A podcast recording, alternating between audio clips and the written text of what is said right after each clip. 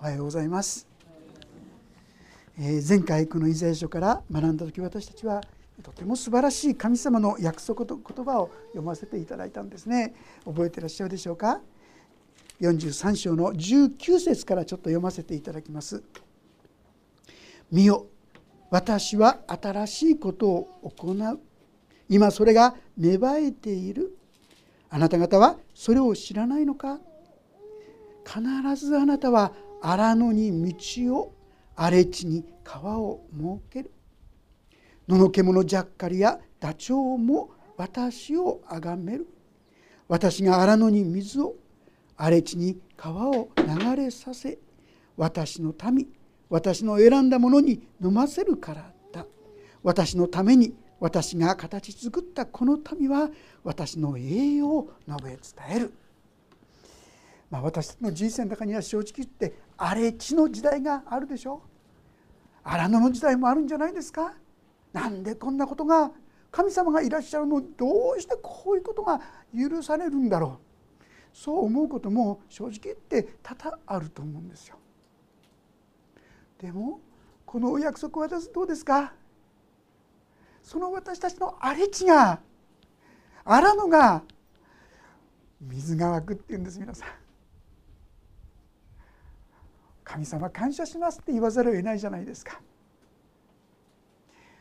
ですから私たちはぜひともですねこのような神様の恵みをもっともっとですね知って味わってそして喜んでいくものでありたいと思います。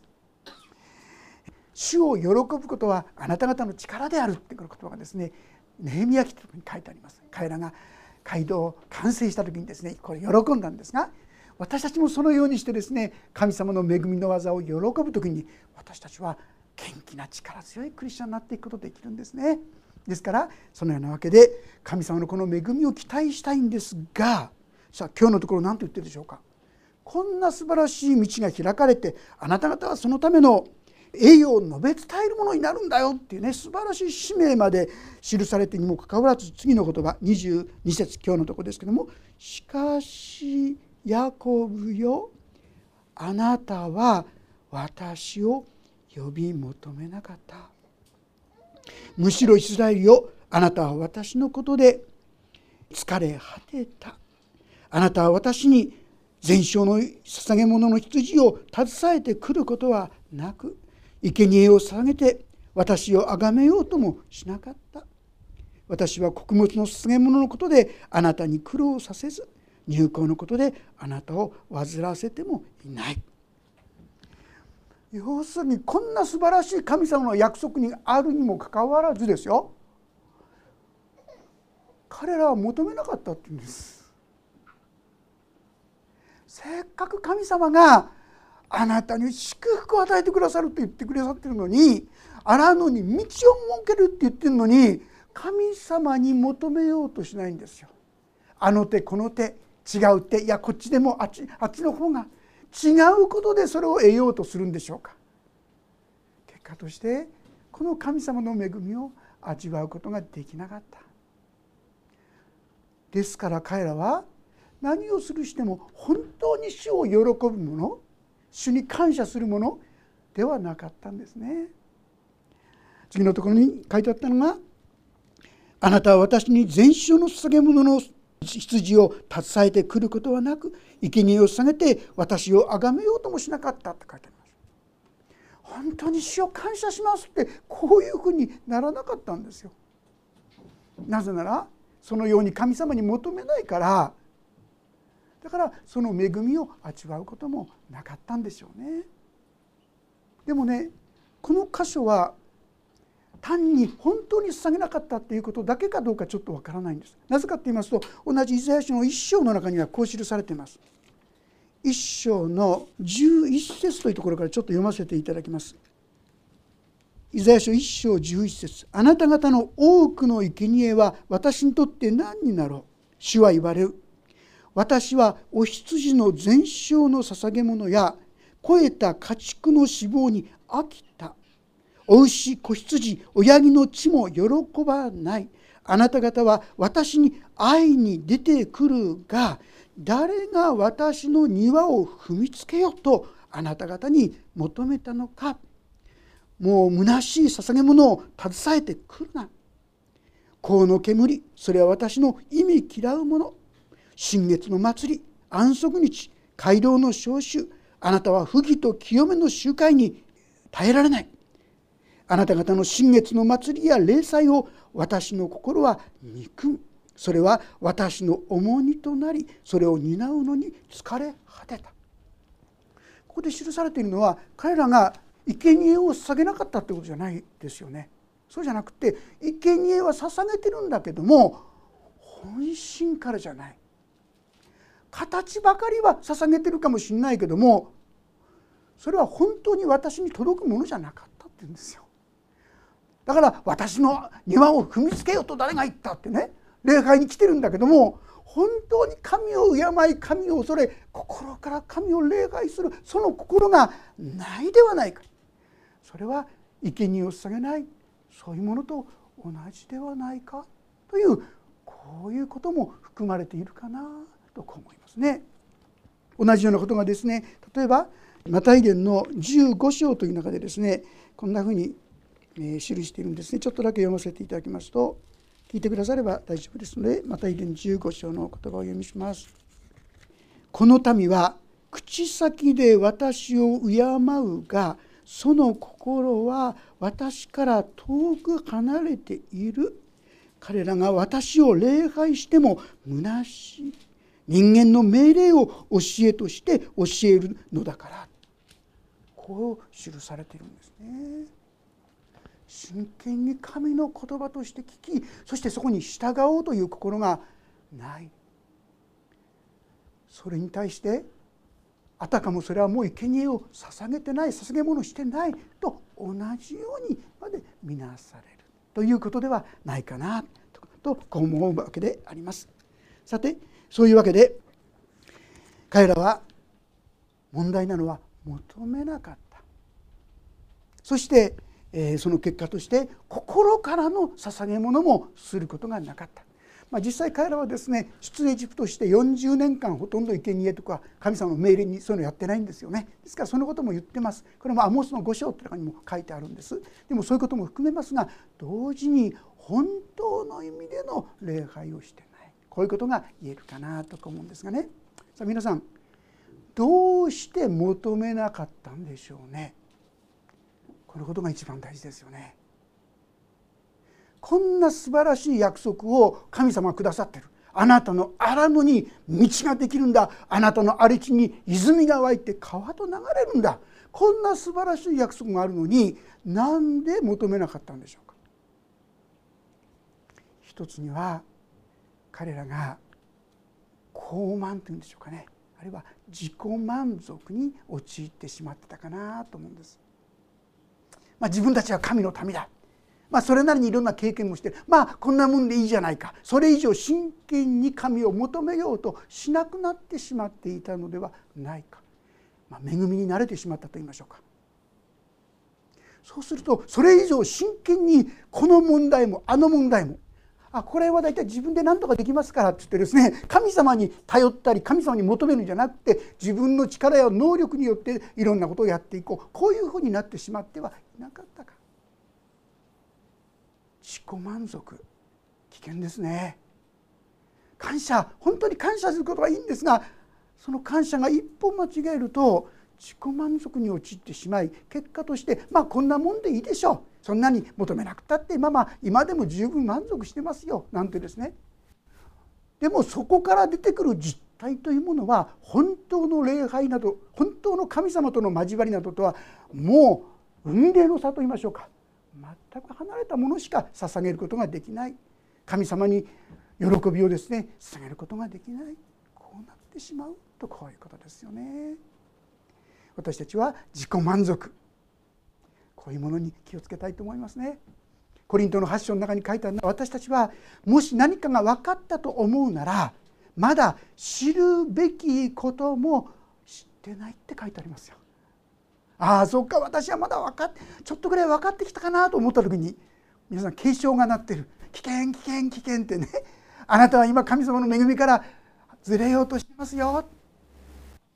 ああ私は本当にまだまだ分かってないんだ。神様教えてください。このようなへりくだった気持ちで神を真剣に求めていく。そういうものでありたいと思います。さあもう一つのこの求めなくなっちゃう原因としてね言えることは諦め失望。もうちょっとこう言いますと不信仰ですよね。いくら神様だって言ったって無理だよってね。そうするともう求めなくなっちゃうんですよ仕方がないもうダメでもいい本当の意味でねたとえそうでなくてもっていうねあのダニエル書に書いてあるそういう信仰だったらいいですけども、まあ、ダメに決まってるからとかねこれは不信仰というものですよ。不信仰の結果として私たちは真剣に神を求めることがなくなってしまうんですよ。イスラエルの民はある意味で自己満足してたかな。そしてどうせっていう気持ちも不信仰も随分働いてたんじゃないかな。結果として彼らは神を求めなかった。ですから神様の前にふさわしい捧げ物や生贄も捧げることができなくなっていた。もうそれはないに等しいとこう言われるわけでありますね。そして24節。あなたは私のために金で勝負を交わす。生贄の死亡で私を満足させなかった。かえってあなたの罪で私に苦労させあなたの咎で私を煩わせただけだ。ただ立法でやってますからまあ今までこうやってるからこれからもこうやりましょう。儀式としてやってるだけのこと。本当にそこに神様への燃える感謝とか喜びとかそういうものがないわけですよ。それはかえって神様を煩わせるものでしかない。もうそれは意味嫌うとまで先の一章の方には書いてあったわけですよね。正直まして私たちもそうなってしまっていること多いと思いませんか？私もこう礼拝に来てですねあの眠る人の気持ちよくわかりますからね私は元ですねあの元と言いましょうか。あのユテコ会って知ってますかね？ユテコって知ってますか？使徒行事に出てきますがパウルのメッセージを聞いてて3階から落ちて一旦亡くなってしまったってね、えー、すぐに眠っちゃう方なんですけどね。もしかしたら神様はそのことについて私たちにあなたは本当の意味でこの恵みを知らないからじゃないか。本当に私を求めてないからじゃないか。そんなふうに語ってくださっているのかな。もし私たちが本当にそのような神様の恵みに預かっているなら喜んで勝負を買うでしょうし犠牲を払ってああもしようこうしもしよう神様のために喜んでいろんなことをしたくなる。でも彼らがしたことはそういう心からのものは形式としてただやっただけ。これでは本物じゃないよ。とこういうわけですね。さあある意味に言うとそのような私たちのですね素の姿と言いましょうか。これ皆さん私たちも同じですよね。私たちまさしくそういうものじゃないかなと思うんですがこういう私に対して25節ここご一緒に読んでみたいと思うんですがいいでしょうか？3はい「私この私は私自身のためにあなたの背きの罪を拭い去りもうあなたの罪を思い出さ神様はそのような私たちのしでかしたことと言いましょうか。傲慢になってそして自己満足に陥ってあるいは求めようともしない心から神様に感謝することもないそういうことも重々承知でというよりもだからこそ私は私の力でイエス様によってその全ての罪の解決を備える備えたとこう言うんですよ。そしてもうあなたの罪を思い出さない人間ってですね忘れたつもりでもすぐ思い出しますよね。ある方とお話している時ですねあれ昨日やったのかな家族で喧嘩して昨日やったのかなと思ってお話聞いてたらですね実はその話は30年前の話だったんですね。生き生きとですね30年前のことでも話しますよ。許せないんですよね神様は違いますよあなたのことをもう罪を思い出さない本当に許してくださるまあ結構なクリスチャン特にですね真面目なクリスチャンって言いましょうかねそういう方がねこんな私で本当に救われてるって言えるのかなって悩む人がいるんですよ。だってそんなに簡単に人って許せるもんじゃないですよね。だから神様本当に自分のこんな、ね、ひどいことね許してくれるのかなって思ってしまうんですが神様は違うんですよ。神様が許したら本当に許すそれは思い出さないだから皆さんイエス様を信じた人は大手を振ってイエス様の前に私を祝福してくださいって祈ることできるんですよ。お前がそんなことをよく言えるななんて思うかもしれませんが言えるんです。どうして？一切の罪はもう許されてるんです。私は愛する神の子供とされてるんです。ですから私たちは大胆に死をこの私にも答えてください。祝福してください。祈ることができるんですよ。神様そのように私たちを恵み祝福してくださって。でもね特に覚えてほしいのはここに「私自身のために」って書いてありますよね。要するに私たちが何かやったらそのように救おうという話だったら私たち誰も救われないと思いません、あんた方自分のやったこと考えてって言われたら「すいません」ってですね頭下げるしかない。でも神様はそのようなどしがたい私たち自身のことを百も承知ですよ。どんなに移ろいやすいものかどんなに自分勝手なものかどんなに恩を忘れるものかどんなに傲慢なものか何もかもご存知だから私自身がこの救いをもたらす作った。そういうわけで私の救いは一方的な神様の恵み。あなたが怠け者だからあなたが意地悪だからあなたが傲慢だからああだからこうだから私はその神の恵みに預かれない。などという必要全然ないんです。最悪の状態の私たちをご存知な上でそのために私は十字架で死んだ身代わりとなったとこう言ってくださっているんですね。ですから私たちは誰でもこの恵みに預かれるんだということをしっかりと心に留めていきたいと思います。もう聞いてくだされば結構ですがエペソの2章という中にこんな言葉が記されています。エペソ書の2章の8節を意味しますがこの恵みのゆえにあなた方は信仰によって救われたのです。それはあなた方がから出たことではなく神の賜物です。行いによるのではありません。誰も誇ることのないため。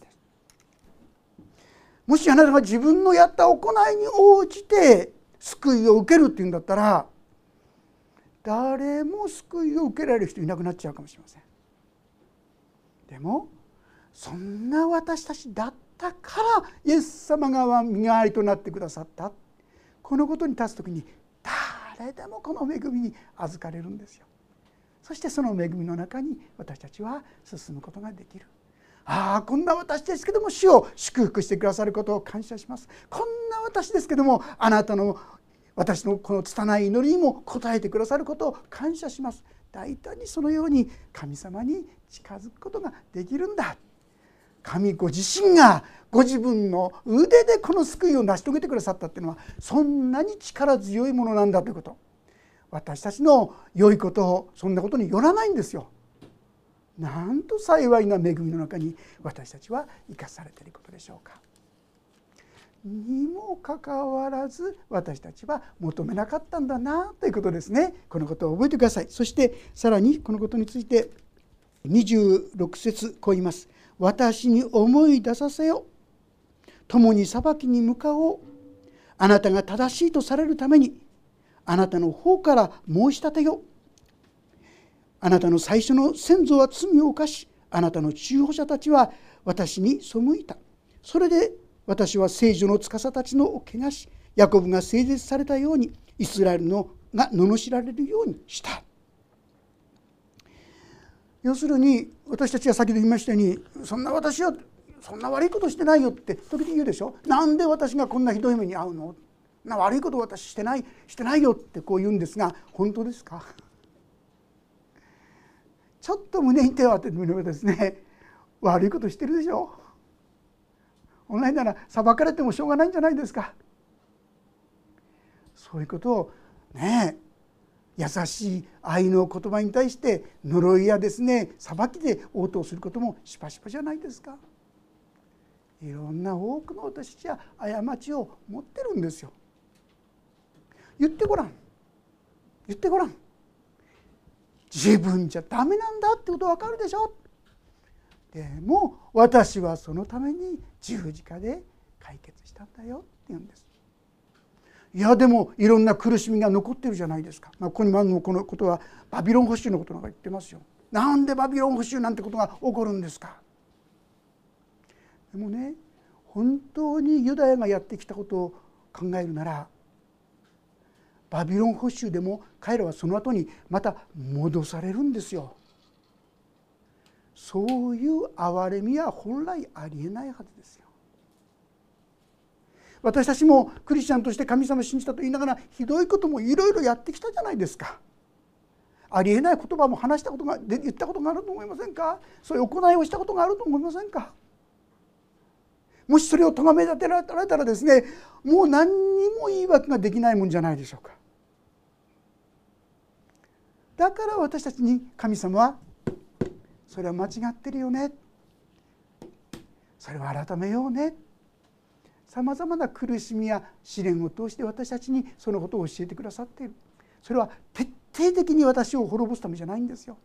私たちが悔い改めに導かれるためなんですね。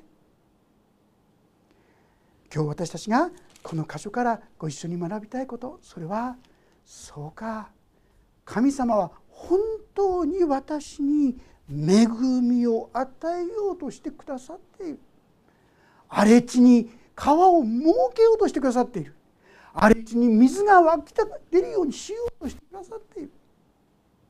ああそれなら求めていこうじゃないかとこういうことですよ。私たちはついついですねこうできなかったこと自分の思い通りにならなかったことを捉えてですね神様は答えてくれない。ダメに決まってる。さっき言った。あるいは自己満足。まあこんなもんでいいでしょう。そんなとこにとどまってしまってせっかく神様が私たちに用意し神様を心から褒めたたえ喜ぶことができることを用意してるのにそのことから遠ざかりそこから背を向けて歩んでしまいやすい。私が出会うさまざまな困難や試練の中で私ができることは主よ助けてください。主よ答えてください。この問題です。この困難です。この試練です。神様に求めていくんです。私たちは頼りにならないものになんか心が奪われて神じゃないもので解決していこうとするんですよ。一時的にはなんかうまくいったように見えても本当の意味で解決することは難しい。でも私たちがこの神様によってそういった困難や試練を乗り越えていく時に心から神を褒めたたえ神を喜ぶことができるようにものになっていくことができますね。イエス様は求めなさい。そうすれば与えられます。叩きなさい。そうすれば開かれます。探しなさい。そうすれば見つかりますって言ったんですがこの言葉の原文の言葉で言うならこれはですね求め続けなさいなんですよ。皆さんどれくらい求め続けてますかね？1週間ぐらい祈って答えられないあダメだわってすぐ諦めちゃってないですか？ジョージ・ミラーっていうですねあのイギリスの国でですねたった祈りだけで2,000人の孤児を養った人本当に彼が祈るとですね彼は人には絶対お願いしないんですよね2,000人の孤児を養うんですから食べるものだけでも大変な量ですよ。そのための着るものも住む家も絶対人には言わないんですよ。それは今の時代でも神は本当に私たちの祈りに応えてくださるんだということを証しするためにと言って彼は人にお願いしない実際にあなたの素晴らしい働きだからこれ孤児ですよ孤児を養うその働きをで素晴らしいから献金したいんですけどもって言ってきてもですねすいません私たちは人にはお願いしないことにしてるんですって断っちゃうんですよ。実際はその時火の車会計的に火の車の状態でもそうやって言って。もしあなたが捧げたいと思ったらどうぞご自由に捧げてください。そんな中でこの2,000人の孤児たちがですね食事がなかったことは一度もないんですよ。一度だけ30分ほど食事から遅れてしまったことがあったそうです。ということは何にもないんですその時に。そういう時にはですねこのお皿をたたたって並べとくんです何にもないんですよ。そうするとその時間にはですねちゃんと届くんですね何かがね。彼のお話この書いたものではパンとバターしかなかったということがなかったって言うんです。もう今から200年前でしょうか。すごいですよね。神は本当に答えてくださる。なのに私たちはこの方になかなか求めようとしない。諦めがあるからでしょうかね。こんなんでいいやって自己満足があるからでしょうかねもう一度元に戻って主よと主に求めていくそういうものでありたいと思います。でもう一箇所ちょっと開けておきたいんですがサムエル記の15章の言葉です。サムエル記第一15章の22節23節ちょっとここをですねもし開けられたらご一緒に読んでみましょうか。ページ505ページになります。サムエル記第一15章の22節23節。505ページです。よろしいでしょうか？それでは読みしましょう。3はい。サムエルは言った。主は全焼の捧げ物や生贄を主の御声に聞き従うことほどに喜ばれるだろうか。見よ。聞き従うことは生贄に勝り耳を傾けることはお羊の死亡に勝る。従わないことは占いの罪。傲慢は偶像礼拝の悪。あなたが主の言葉を退けたので主もあなたを大いから退けた。神様がサウルにアマレクを滅ぼせってこう言った。誠実せよと言った。でもその時彼はですね自分の考えに従って良いものは全部取っといたんです。言い訳としてはこれは神様への生贄として捧げるんだからだからこれは取っときましょう。取っといたんですね。であんまり価値ないものだけ誠実してったんですね。そのことについて言ってるんです。そんなふうにして捧げることを神が喜ぶと思ってるのか？それよりも聞き従うことの方がどれほど大切なのか。私たちはこの神様に聞き従うはいと言って喜んでやればいいんでしょうやれば。こうじゃなくてね。本当に喜んでこの神様のお言葉に従っていく。その時に神様は私たちのうちに素晴らしい恵みの技を成してくださる。でもそのために必要なのはなおこの神を求めるということですそれはどういうふうに求めるんでしょうか？神様は荒野に道を荒れ地に川を設けてくださるんだって信じて求めていくことですよね。主は道を日々作られる時々礼拝でも歌いますよね。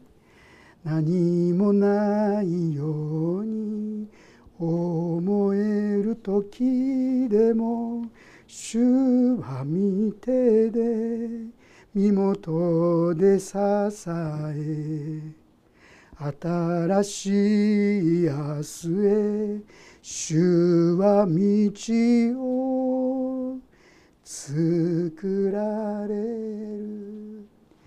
これはですねドン・モーエンという方がねあの作った歌なんですけどね。どんな時作ったかと言いますとドン・モエンさんの奥様の妹さんのご家族が大変な交通事故に遭ってそしてご長男の方は召されて3人も重傷だった本当に悲嘆に暮れてですね悲しみの中にあって彼ができたことはただただ神様の前に祈ることでしかなかったんですね。その時にこの歌が与えられたって言うんですね。